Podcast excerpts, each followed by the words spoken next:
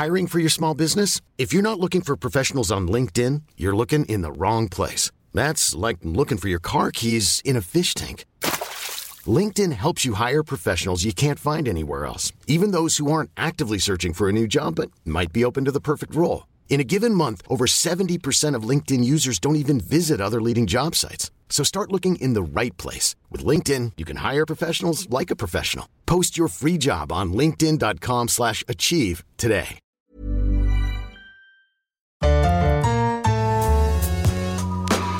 Pour moi, Cannes représente euh, un des plus grands festivals au monde du cinéma. Monsieur Dave, comment vous connaissez mon nom? J'ai vu le début du film. C'est un scandale Un scandale Nous déclarons ouvert Le 70e Festival de Cannes. Salut à tous, c'est David Honora et euh, vous êtes dans Séance Radio spéciale Cannes avec nos ciné. Euh, Retrouvez-nous ici toute la quinzaine sur séanceradio.com et le réseau Binge Audio. On remercie au passage le Festival de Cannes et, et puis aussi spécialement euh, la région PACA qui nous permet de, de, de faire ce podcast et qui permet euh, notamment la présence d'Arnaud Bordas qui est avec moi. Salut Arnaud. Salut David. Donc euh, Arnaud, habitué de nos ciné et qui écrit pour Tout à fait. le Figaro Magazine. Et, euh, et on va parler aujourd'hui d'un film qui était très attendu, c'est euh, Okja de, de, de Bong Joon-ho, qui est, qui est attendu notamment parce que c'est euh, un des trois films Netflix qui sont présents à Cannes, un, des deux films en compétition, euh, et que ça a soulevé toute une polémique euh, sur laquelle on va revenir. C'est un film d'aventure pour enfants, euh, l'histoire d'amitié entre une petite coréenne et un super cochon géant sur, sur fond de satire politique sur l'industrie agroalimentaire. Euh, en général, sur Netflix, euh, quand le, le film est terminé, il faut mettre un pouce en, en- en l'air ou un pouce en bas. Euh, toi, tu, tu le mets comment ton pouce Oh, bah, un pouce en l'air, clairement. Deux même. Parce que c'est quand même. euh, c'est quand même... Ah. Ah. Voilà. Ah, et, et On on, a est rejoint Un par, invité surprise. Enfin, pas tellement surprise, on l'attendait. Salut, salut tout le monde. On est rejoint, rejoint par euh, Anaïs Bordage qui, qui vient tout juste de la, de la conférence de presse du film. Anaïs Ouais. Bordage de BuzzFeed France. Ça va? Salut. Ça va très bien. J'arrive tout juste de la conférence. Bon, alors, comment c'était cette, cette conférence de presse? Euh, bah, C'était très intéressant. Euh, Il y a eu évidemment euh, pas mal de questions sur euh, la polémique Netflix. Euh, Est-ce que, euh, est-ce que ce film euh, avait sa place en compétition? Euh, euh, Qu'est-ce que le réalisateur euh, et les acteurs pensaient de, de cette petite polémique Mais au final, euh, il n'y a pas eu trop d'accros en conférence. euh, Tu peux résumer un peu ce que c'est la polémique pourquoi, pourquoi ça fait polémique? Euh, oui, bah en fait, euh, c'est la première fois qu'il y a euh, tous ces films. Donc, il y a trois films euh, à Cannes qui, qui sont sur des services de streaming, donc euh, Netflix et Amazon. Euh, et il y a eu une petite polémique parce que euh, certaines personnes estiment que, euh, comme les films vont sortir sur ces plateformes et pas en salle, qu'ils ne méritent pas vraiment le titre de film officiel en compétition. voilà. Sauf que bah, c'est un, peu- un peu le futur qui se met en marche, c'est une première, donc on essaye de comprendre est-ce que ça se fait, est-ce que ça se fait pas. Et, donc ce matin, pendant la, projection, quand le logo Netflix est apparu à l'écran, il y a eu euh, pas mal de sifflets et de huées, euh, certaines personnes qui étaient visiblement mécontentes que, que le film soit projeté. Il y, y euh, y a eu des sifflets, il y a eu des applaudissements aussi. Aussi, ouais. Euh, mais je trouve que c'est- typiquement français ce truc de devoir se positionner, de créer une polémique et de devoir se positionner au lieu de prendre en compte la réalité et de voir ce qu'on fait avec. C'est-à-dire se positionner par rapport à la problématique devient plus important euh, que ce qu'on peut faire avec ce qu'on a dans les mains. Quoi. Mm. Et euh, ou euh, nous, en tout cas, ce qui nous concerne à notre niveau, ou parler tout simplement du film, quoi, puisque c'est d'un film qu'il s'agit et qu'il soit diffusé sur Netflix ou en salle, et ben, de toute manière, il y a déjà eu dans l'histoire du festival des films qui ont été, euh, euh, qui ont été projetés qui ne sont pas sortis en salle. Euh, on n'a entendu personne à l'époque. Là, comme ça se cristallise sur une euh, multinationale, euh, euh, internationale, tout ça, euh, donc forcément, ça prend des, des, des, des- des proportions. euh, et il faut, je pense, veiller à ce que ça n'oblitère pas le, le film de Bong.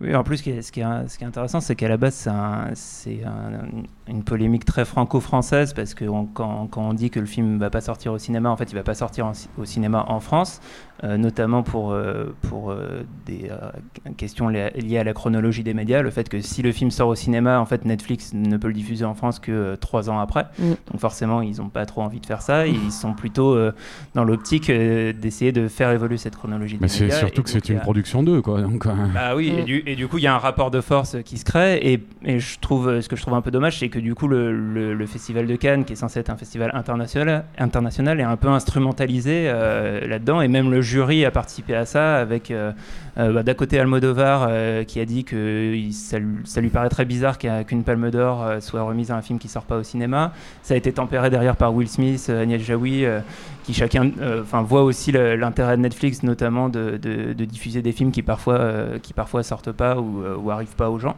Ah oui, parce que c'est ça la question finalement. ouais, est-ce faut- que Okja euh, euh, aurait pu se monter euh, s'il n'y avait pas eu Netflix quoi?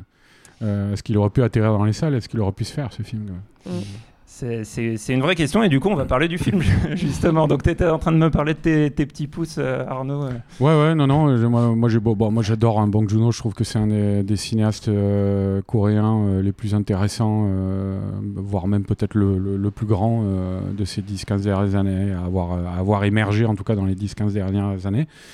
Euh, voilà, c'est quelqu'un en plus qui se remet en question à chaque film, hein, euh, qui est pas toujours là où on l'attend. Et là, en l'occurrence, euh, c'est quand même quelqu'un qui est réputé pour un, un- avoir fait des films au, euh, avec un ton assez noir et acerbe en même temps, et qui là euh, s'introduit dans le dans le domaine du film familial, on va dire, parce que c'est un film qu'on peut qu'on peut, Mm. je pense, emmener euh, euh, ses enfants voir, même s'il y a quelques scènes un peu dures euh, au niveau du traitement des animaux. Mais euh, Même visuellement, enfin, il y a un changement de ton quand même. C'est ultra euh, coloré, ultra lumineux. Enfin, on est Une quand même. très, très, Il y a des passages, photo. très Ouais. belles photos de Darius Kanji hein, aussi. Mais, euh, mais c'est vrai que c'est un film. Bah, euh, ouais, ce que tu dis, Anaïs, le, bah, c'est un des, des- Moi, c'est pour ça aussi que j'aime beaucoup Bong Joon-ho, c'est que c'est quelqu'un qui manie, manie la, la rupture de ton avec euh, une maestria euh, euh, et puis la symbolique visuelle aussi. euh, bah, voilà, c'est un, c'est un très grand metteur en scène. Il y a, il y a- il y a quelques plans, moi, comme ça, qui m'ont frappé. Il y a no- notamment euh, le, le, un fondu enchaîné euh, quand euh, Okja donc, est dans un camion à bestiaux et arrive à New York. Euh, on le voit regarder par le, le- les, les trous de la carlingue, Mm. on le voit regarder un cimetière Mm. et il y a un fondu enchaîné du cimetière sur les immeubles de, la, la- la- de New York. Sur la, on voit comme ça la ligne d'horizon avec les immeubles. Et euh, où clairement, bon, euh, c'est un plan assez choquant qui, qui, qui frappe euh, et qui, qui reflète le, le, le point de vue du personnage sur ce que, et, sur- le, le- sur l'histoire. Ce qui va arriver, c'est que cette arrivée dans la grande ville, dans le monde des humains, euh, est un, c'est un territoire mort quoi, pour, pour, Mm. pour Bong Joon-ho. Il le montre comme ça. Et, euh, et c'est voilà, c'est quelqu'un qui n'hésite pas à manier une symbolique visuelle qui est à la fois subtile dans son organisation, dans sa mise en place, mais qui est en même temps très signifiante dans, dans ce qu'elle est censée provoquer chez le, chez le spectateur. hein. Anaïs, qu'est-ce que t'en as pensé toi? Euh, bah, moi aussi, j'ai beaucoup, beaucoup aimé. Euh, j'ai j'ai été surprise par euh, l'humour, beaucoup, beaucoup d'humour et euh, encore euh, parfois ouais, des blagues un peu, euh, un peu poète-poète euh, auxquelles je m'attendais pas Ah forcément. bah, scato, carrément. Ouais, voilà. euh, parce que bon, on a quand même dans les dix premières minutes du film, euh, donc un super cochon euh, qui se met à faire caca partout, à projeter euh, ses excréments euh, partout, et c'est assez marrant. Mais en même temps, Ouais. c'est montré de manière assez naïve, justement, du point de vue de l'enfant. Ouais, Et voilà, c'est ça ça. reste quelque chose euh, Ouais. de, de naturel. C'est dans un cadre très bucolique, au bord d'une petite Mm. rivière, avec des, des frondaisons autour, et tout, tout ça. C'est Oui, c'est, c'est pas, euh, du tout gras euh, ni vulgaire. Ouais. c'est- plus un côté enf- enfantin et presque ludique. euh, Ouais, voilà, c'est ça. c'est bizarrement, c'est un très joli plan, quoi. Mais, euh, mais c'est ça que j'ai trouvé euh, génial et assez surprenant, quoi. C'est qu'il y a un ton, euh, il y a un ton euh, très, très euh, drôle, très enfantin, et en même temps une histoire très sombre derrière, un message assez fort euh, sur l'environnement, la protection des animaux, tout ça. Donc, ouais, j'ai vraiment été convaincue. Je, suis un peu moins convaincue par la, fin, enfin, les derniers plans, mais j'ai trouvé ça vraiment super et ouais. Et encore, euh, comme tu disais, un changement de ton par rapport à ces films précédents. Donc euh, c'est cool qu'ils se renouvellent et qu'ils fassent pas tout le temps la même chose. Bah, ouais, moi, moi, ce que je trouve euh, assez intéressant, j'entendais des gens à la sortie de la projection qui disaient qu'ils qu'ils avaient pas aimé en, en- en- en disant de manière hyper dénigrante Ah, c'est Belle et Sébastien. Enfin, sauf que même si c'est Oh Belle et Sébastien, c'est Belle et Sébastien mis en scène de manière extraordinaire. Et, tout simplement une belle histoire, hein, Belle Sébastien à la base. Quoi. et Je oui, vois pas on ce qu'il y a de. on n'est pas obligé de refouler non plus euh, toute son enfance. euh, Mhm. En fait, donc il y, a- il y a un vrai côté enfantin. Et en même temps, euh, et en même temps, c'est- aussi un, un récit initiatique, c'est-à-dire que la, la petite fille euh, grandit euh, au travers de l'aventure qui nous est montrée dans le film. Euh, il y, a, il y a vraiment un. Enfin, ce qui est intéressant avec Bong Joon-ho, c'est que on, on peut le développer un peu. Il est, il est, il est passé par, par différents genres. Euh, euh, avec The Host, il était déjà dans, dans, le film de monstre et le film fantastique, mais du coup pas, pas, pas sur le côté enfantin et plus sur le côté mm. film de monstre, film bah, plus virant vers l'horreur, enfin, film catastrophe. Film social aussi. Social. Il, y a, il, y a, toujours une couche, une couche sociale dans, dans, ces films. Il y a toujours aussi une couche d'humour et de décalage qui va parfois être en rupture, comme tu disais Arnaud, une rupture de ton pour, euh, pour, enfin, qui, qui, est, sa manière de raconter les histoires. Il a aussi euh, fait deux, deux thrillers, euh, deux polars en fait, qui pour moi sont, enfin, sont les films que je préfère, je trouve, parce que c'est là qu'il arrive à le mieux exprimer la précision de sa mise en scène. Donc réalisé Memories of Murder et, et Mother, qui sont voilà, des, des, des polars extrêmement léché avec euh, à chaque fois des, des plans hyper composés. Euh, mais Moser qui était plus sur le ton de la chronique, euh, c'était pas une enquête comme Memories of Murder, c'était il y avait une enquête dedans, mm. mais en fait c'était tellement axé sur le, la relation entre la, mère entre et la son mère, fils, exactement. Et, et, et du coup, euh, et puis le transpersonnage qui là était aussi sa, ah, c'est son épopée quoi. Son ouverture aussi à un cinéma plus international avec des mm. acteurs qui, qui, parlent anglais, et notamment Tilda Swinton qui, qui, était, qui, était, déjà dans ce film.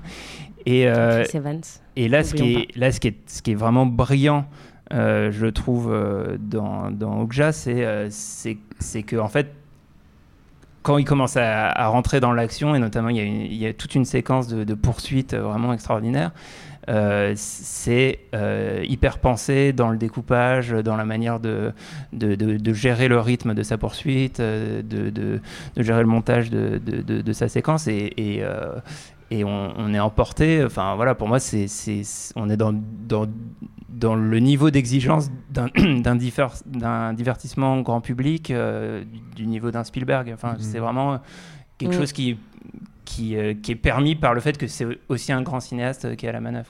Il y a, un petit côté E.T. d'ailleurs, euh, en parlant de, mm. de Spielberg, euh, avec la, la, créature et l'enfant qui, qui, essaye de le protéger par tous les moyens. C'est-à-dire, moi, celui à, qui ça m'a fait penser, il est cité explicitement, hein, c'est Miyazaki. Et en fait, en sortant du film, je me disais, et je dis il est cité explicitement parce qu'il y a une scène où euh, la petite fille dort sur le ventre d'Okja, quoi. Exactement comme dans Totoro, quoi. Euh, donc je pense que c'est tout à fait, tout à fait conscient hein, de la part de Bong Joon-ho, j'imagine en tout cas. Ils en ont parlé à la conférence. Ils en ont parlé. Et euh, en fait, en sortant, je me disais, ça m'a fait penser. Alors, je parle pas d'un point de vue formel, là, je parle d'un point de vue plus thématique, mais ça m'a fait penser à une sorte de, de Totoro réalisé par Terry Gilliam.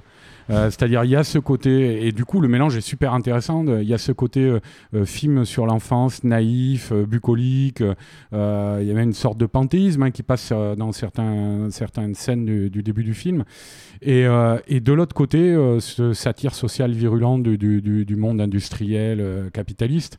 Et alors, c'est pas filmé avec des courtes focales à la Gilliam et tout, mais on retrouve ce, ce, ce, ce, ton très satirique. Notamment, il y a, moi, j'adore le, le double personnage de Tilda Swinton qui interprète deux sœurs qui dirigent la, multinationale euh, euh, agroalimentaire, agrochimique, comme ils disent, euh, qui, a créé Okja. elle joue ces deux sœurs et ça, je trouve ça très, très intelligent. Il y a pendant quasiment la, totalité du film. Il y a la façade, il y a la sœur jumelle qui est la façade souriante, hystérique, colorée, qui essaie de, de vendre son entreprise au monde entier et de lui faire accepter euh, et, euh, et, dans l'ombre, il y a celle qui règne vraiment, euh, la sœur jumelle, qui elle est acariâtre, désagréable, et qui est la véritable nature profonde de l'entreprise, mm. mais qui ne veut pas se dévoiler, quoi, qui fait exprès de mettre sa sœur en avant. Enfin, ça, c'est montré et amené de manière particulièrement jouissive aussi dans le film, et notamment à travers l'interprétation de Tilda Swinton. Quoi. Mm. Et même ce personnage de Tilda Swinton qui est aussi assez enfantin au fond, enfin qui est toujours présenté avec ses habits roses, surtout à la fin quand elle monte sur scène avec cette espèce de, de bavoir. Enfin, on dirait vraiment qu'elle est habillée euh, dans des fringues pour bébé. Euh. Ça, c'est la mise en scène qui veulent communiquer au, au, public justement, parce qu'il y a toujours le choix des costumes est super aussi par rapport à ça. Quoi. C'est, y a un... Clairement, euh, c'est, elle qui gère l'entreprise, mais au fond, c'est pas vraiment elle. C'est une marionnette. la, scène d'ouverture, son premier discours, il y a Giancarlo Esposito qui est l'homme de confiance de sa sœur jumelle, mm. qui veille et on le voit, il dit les dialogues, il est en hauteur comme ça, et il dit son discours avant même qu'elle le dise pour pour, Mm. euh, pour, euh, pour, pour être sûr qu'elle va bien dire les, les, les, les mots qu'il faut dire pour, pour plaire aux médias, tout ça. Donc ça, c'est, Mais bon, c'est, vrai qu'il a, Bong Joon-ho, il a, il a, il a, il a un vrai talent pour faire ça. Tout, tout ce qu'il disait sur euh, l'occupation économique et voire militaire euh, des États-Unis euh, en Corée du Sud dans The Host, c'était, c'était super Mm. bien fait aussi quand même. Là, D'ailleurs, on a un militaire à un moment dans le métro, un militaire américain dans le métro à Séoul. Qui, se, qui se barre ouais. en courant ouais. quand Okja fonce sur tout le monde. ouais. Mm. Et puis, et puis effectivement, il y a le, propos euh, politique, ou, qui est, un propos politique traité effectivement sous la forme de la, satire, euh, qui me fait penser d'ailleurs à un, autre film qui avait été en, compétition à Cannes il y a quelques années, euh, qui est Fast Food Nation de Richard Linklater, qui est un cinéaste que j'aime beaucoup par ailleurs, mais qui à mon sens, s'était complètement planté sur ce film, euh, qui racontait euh, l'histoire d'un groupe d'activistes qui, justement, euh, et ça renvoie à certaines scènes du film de, de Joon-ho, euh, où, il, où il rentre dans, une, usine à bestiaux, quoi, pour essayer de, de, de- voilà, de, faire de, les libérer. Et il y, y a des parallèles, sauf que là, dans le, dans Oui, parce qu'il y a, il y a- il y a en gros, dans les forces antagonistes dans le film, il faut préciser, bon, il y a l'héroïne, la petite fille, et elle est prise entre euh, donc la, la multinationale agrochimique là, dont on parlait, et les activistes. et des activistes euh, du Front de libération des animaux qui veulent libérer Okja et qui sont dirigés par euh, Paul, Paul Dano, Dano, euh, ouais. le, le comédien. Les gentils euh, terroristes à parapluie. euh, Voilà, mais alors euh, justement, on en discutait un petit peu après le film. là. Il y a une euh, y a une manière de montrer. Moi, je pense que c'est vrai que les, les, les, les activistes pro animaux sont pas euh, du niveau de Tilda Swinton et de ses sbires, mais on les montre aussi dans leur euh, leur, euh, leur manière complètement déconnectée de la réalité. Et finalement, c'est ça qui est intelligent de la part de Bong Joon-ho, je pense, c'est qu'il reste sur le point de vue de la gamine. Exactement. Elle, tout ce qu'elle veut pendant le film, elle le dit, c'est elle veut retourner dans ses montagnes coréennes avec son grand-père et son, son animal, Okja, et elle veut être tranquille. Quoi. Et je pense que les, les aspects satiriques du film ne passent, passent d'autant mieux qu'on reste focalisé sur le, le, le cœur euh, humain et émotionnel du film, reste focalisé sur la, la petite fille. Quoi. Et du coup, ça, ça en fait pas euh, sur le sujet un film vraiment militant. Enfin, je sais pas si le sujet a été Mm. abordé en conférence de presse d'ailleurs. Bah, ils ont beaucoup parlé, effectivement, oui. Enfin, le thème est très clair. euh, Mm. C'est euh, la défense de l'environnement euh, et euh, la protection des animaux. euh, Enfin, ça, c'est évident et ils l'ont tous euh, répété à la conférence. Il n'y a, y a pas de doute là-dessus, quoi. Après, oui, effectivement, ce qui est intelligent, c'est que c'est pas du tout, c'est pas trop manichéen. C'est-à-dire que effectivement, même les activistes euh, sont pas des super gentils. Enfin, ils ont quand même un peu de nuances. Paul Dano, il a quand même un peu une part mystérieuse, une part un peu sombre. Euh, et puis il y a cet autre activiste Que je pense qui qu'il est nourri par l'identité de l'acteur d'ailleurs. Ah oui, évidemment. Mm. Bah, c'est, il était franchement, ce rôle lui va parfaitement et le. il Non, c'est-à-dire, je veux dire, quand il arrive à l'écran, il joue quelqu'un qui est euh, gentil, avenant, Mm. très, euh, très pacifiste, tout ça. Mais comme c'est euh, Paul Dano et qu'il a un physique spécial et qu'il a des rôles derrière lui, qu'il amène, un, un comédien, il amène toujours les rôles qu'il a déjà fait avec lui, quoi. Mm. C'est un bagage. Et donc, du coup, je pense que ça joue un peu. Je pense que Bong Joon-ho, il l'a pris aussi pour, pour cette caractérisation. quoi. Oui, voilà, parce que c'est, on, on sait tout de suite que voilà, c'est pas euh, juste euh, le mec super sympa, euh, peace and love. euh. et puis ouais, moi j'ai, j'ai trouvé ça super cool qu'il y ait donc ce- cet autre personnage d'activiste qui, qui refuse absolument de, de, de se nourrir euh, parce que voilà, parce qu'il veut, il veut rien manger, parce que tout est chimique, euh, tout a été transporté par camion, donc il veut même pas manger une tomate parce qu'elle a été transportée par camion. Et du coup, Et il du tombe coup, dans il les très pommes. faible, voilà. Il Et donc en fait, euh, même si même si le film est très clair sur ce message qui est la protection de l'environnement et des animaux, bah le- le- les militants qui, qui militent aussi pour ce message-là, euh, bah, n'échappent pas à la satire non plus quoi.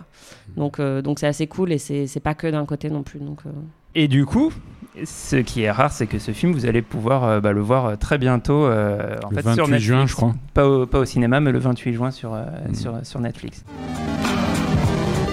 Bah, du coup, on va, on va parler un peu de, de ce début de festival pour chacun de nous. Euh, euh, Anaïs, à part, à part Okja, qu'est-ce que tu as vu euh, qui t'a- plu? Euh, bah à part Okja, qu'est-ce que j'ai vu qui m'a plu? Rien. Euh, C'est clair. j'ai vu, euh, j'ai vu donc euh, Wonderstruck de Todd Haynes euh, hier soir et j'ai été très déçue. J'ai trouvé ça assez lourdingue, même si la, la- la réalisation, j'ai trouvé, était super ingénieuse, mais au final, il y avait beaucoup trop de choses parce que donc c'est l'histoire d'une petite fille sourde. Euh, et euh, 50 ans plus tard, euh, l'autre histoire d'un petit garçon qui lui aussi se retrouve sourd après un accident. Euh, et du coup, euh, il y a très peu de dialogue dans le film puisque c'est raconté de leur point de vue. Euh, mais donc il y a une musique omniprésente que j'ai trouvée très très lourde. Euh, on s'ennuie quand même un petit peu. Enfin, je trouve qu'il n'a pas complètement réussi à, transformer justement l'histoire de, ces, deux enfants qui ne peuvent pas s'exprimer euh, de la même manière que tout le monde. Donc j'ai été un peu déçue et j'ai trouvé ça un peu lourdingue. voilà, surtout après Carole, que tout le monde avait, avait quand même apprécié, je crois, l'année dernière. là, j'ai trouvé que c'était un peu. Bon, c'est pas, pas non plus une catastrophe, mais c'était pas top. D'accord. Et Arnaud, alors je sais qu'on on a vu ensemble euh, euh, le film de Takeshi Miike euh, qui s'appelle, j'oublie le titre. Blade of the Immortal. Blade of the Immortal, donc un film de, un film de sabre assez, assez bourrin, j'ai envie de dire. Ouais, ouais, c'est bourrin. Bah, C'est-à-dire, c'est tiré d'un excellent manga que les, les, les, amateurs de manga de ma génération connaissent parce que ça a été un des premiers qui a fait partie de la vague au début des années 90, qui était publié par, par Casterman.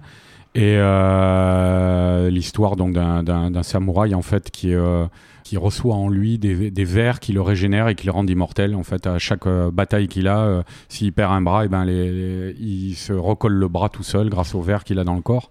Voilà. Et donc c'est ça en gros le pitch. Quoi. Et euh, le problème du film, c'est que c'est son, réalisateur, c'est réalisé par Takeshi Miike, qui est un, incapable total pour moi. Ça faisait quelques années que j'avais lâché l'affaire avec lui parce qu'il a une production euh, euh, assez fournie, il tourne énormément. Et là, donc, j'ai revu un Takeshi Miike, ça n'a pas bougé. C'est quelqu'un qui n'a aucun sens du cadre, aucun sens de la mise en scène, qui est hyper brouillon, qui se repose uniquement sur le scénario. Euh, et euh, voilà, et donc ça donne un film de sabre. Enfin, on en a parlé un petit peu tout à l'heure, David, mais, mais euh, un film de sabre où il n'y a aucune chorégraphie visuelle. c'est comme une comédie musicale pas mise en scène, quoi. C'est déplorable. Euh, et, c'est vrai qu'alors moi, en plus, euh, enfin, je sais pas, toi, tu, vas peut-être parler du Mickey après, mais en contrepoint, moi, j'ai vu au marché parce que moi, j'aime bien aller traîner au marché.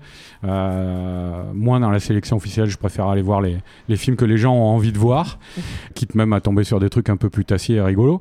Mais là, moi, j'ai réussi à rentrer en fait dans une projection où on projetait 10 minutes du prochain John Woo, Manhunt, qui, est le, qui consacre le grand retour de, de John Woo au film d'action et au polar. Et ça a l'air juste démentiel, quoi. C'est-à-dire, on a vu 10 minutes minutes euh, d'extrait du film, quoi. Euh, mais euh, c'était pas terminé, les effets spéciaux étaient pas terminés, mais c'était déjà, c'était déjà étourdissant. Enfin voilà, on retrouve justement tout ce que n'a pas mis Mickey. Est-ce qu'il y a des colombes? Il y a des colombes, il y a ah, des colombes. j'en ai vu une ou deux. Mais, euh, mais surtout, ouais, on, retrouve son sens de la, la, la, chorégraphie et de l'énergie cinétique quoi, euh, qui se dégage du cinéma de, John Woo, la grâce, la, en même temps, ça a l'air d'une beauté, c'est comme d'habitude, ça a l'air très sentimental. Et puis il y a des idées de scène, il y a, y, y a, un moment une, une fusillade en forêt avec euh, le flic et, et, le faux coupable, le, héros du film, qui sont attachés par des menottes, c'est un grand classique, et qui doivent s'en aller avec une, une femme qui est blessée quoi, et qui sont poursuivis par les méchants. Il y a aussi il y a l'air d'avoir une scène de, poursuite en scooter des mers euh, sur une rivière. C'est un film qui a l'air de bénéficier d'un très gros budget. Donc euh, voilà, un, gros film d'action euh, classieux par, par John Woo, ça ne se refuse pas. Et ça, en tout cas, ce que j'en ai vu, ça, ça, augure du meilleur. Et ça paraît nettement plus enthousiasmant que, que ce qu'on a vu avec Mickey, mais peut-être tu voulais en parler toi un peu David? Non, bah Mickey, euh, je, te rejoins complètement. Le, le, film par ailleurs est, vraiment beaucoup trop long, il dure, il dure 2h20 avec euh, vraiment pas assez d'inventivité euh, dans, dans, la mise en scène et, en plus c'est très programmatique parce qu'en gros le, le, personnage principal doit éliminer un certain nombre de, de, samouraïs et on sait qu'on va devoir se taper toute la, toute la liste des, des, des, samouraïs qu'il va devoir affronter et à chaque fois... Et ça dure 2h20 d'ailleurs. Hein. Ouais c'est ça, ça ça, dure 2h20 et à chaque fois, c'est euh, des confrontations, euh, en fait, presque plan-plan. Ah, ça a beau être très bourrin et très gore, c'est filmé en longue focale, euh, en assez gros plan, on voit pas du tout l'action, c'est mal découpé. C'est un enfer. C'est hein. pas très intéressant. Moi, il y, a un film, un autre film qui m'a plu et qui est en compétition. Et, d'ailleurs, je réalise que, en tout cas, pour les premiers films de la compétition qui ont été montrés jusqu'à maintenant, il y a une thématique qui se dégage pas mal sur l'enfance. On a, on a, beaucoup de, de, de, jeunes enfants et, le monde vu de leur point de vue ou, euh, au contraire euh, autour d'eux. Et euh, j'ai beaucoup aimé Faute d'amour d'Andrei Ziagintsev. qui est donc un, film russe qui, en fait étonnamment est, pas du tout dépaysant, c'est-à-dire qu'on on, pourrait tout à fait s'imaginer que ça, pourrait être un, film français ou un, film américain assez classique sur l'histoire d'un couple qui se sépare. Et qui, dans leur divorce, dans leur, colère qui se renvoient mutuellement, oublient un peu leur, jeune garçon. Et, du coup, le, garçon finit par, par disparaître et on suit, la, recherche de l'enfant. On ne sait pas s'il a été kidnappé, s'il a fugué, etc. Et, en fait, cette histoire intime qui pourrait être tout à fait banale est, filmée avec une maestria de mise en scène et surtout dans un décor euh, extraordinaire d'une Russie à moitié, euh, à moitié laissée à l'abandon avec des grands bâtiments euh, assez fascinants. Et, aussi une, forêt au milieu de, des habitations. Enfin, il y, a quelque chose qui est visuellement complètement fou et qui donne une ampleur à cette petite histoire que, que, je trouve que je trouve hyper intéressante et, et pour le moment c'est un des films qui m'a marqué. Euh, bah voilà, on est, on est un peu au bout de, de cette, euh, de cette émission. Euh, et donc, bah, c'était Séance Radio spéciale Cannes avec nos ciné, une émission de Séance Radio, la web radio du cinéma en partenariat avec Binge Audio. Vous êtes encore en forme parce que moi là, je, je suis déjà, déjà un peu fatigué. Moi, ça va. pour l'instant, ça va. Un petit café, ça ferait pas de mal, mais c'est dur le. Au revoir. Au revoir. Salut à tous, c'est César Monterol. Vous en avez marre, lors d'un apéritif dînatoire, de ne pas avoir d'anecdotes croustillantes à partager autour d'une bonne saucisse cocktail? Eh bien, vous avez de la chance. Si vous vous demandiez ce qu'est un Deus Ex Machina, ou même pourquoi on mange du popcorn au cinéma, eh bien, toutes les réponses à ces questions, c'est dans le pavé dans la toile de Séance Radio, disponible en podcast sur iTunes, SoundCloud et toute autre appli dédiée. Elle est pas belle, la vie?